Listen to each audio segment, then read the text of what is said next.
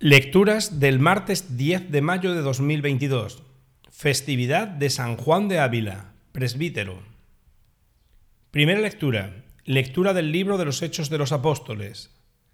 En aquellos días, los que se habían dispersado en la persecución provocada por lo de Esteban, llegaron hasta Fenicia, Chipre y Antioquía, sin predicar la palabra más que a los judíos.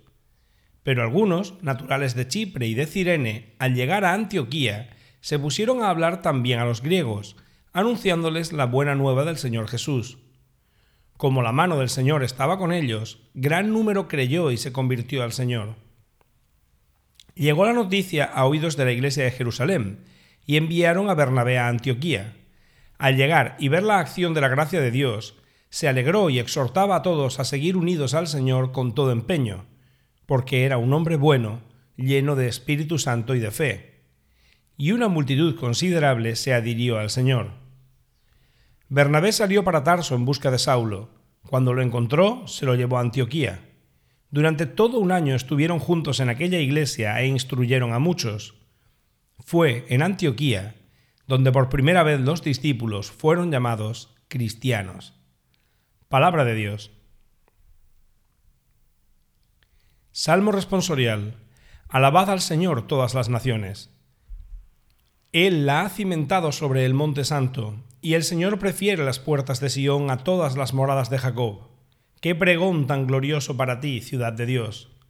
Contaré a Egipto y a Babilonia entre mis fieles, filisteos, tirios y etíopes han nacido allí. Se dirá de Sión, uno por uno todos han nacido en ella, el Altísimo en persona la ha fundado.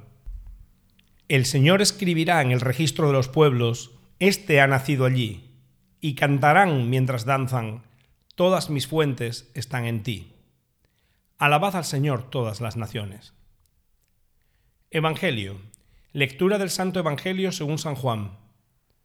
Se celebraba en Jerusalén la fiesta de la dedicación del templo. Era invierno y Jesús se paseaba en el templo por el pórtico de Salomón. Los judíos, rodeándolo, le preguntaban, ¿Hasta cuándo nos vas a tener en suspenso? Si tú eres el Mesías, dínoslo francamente.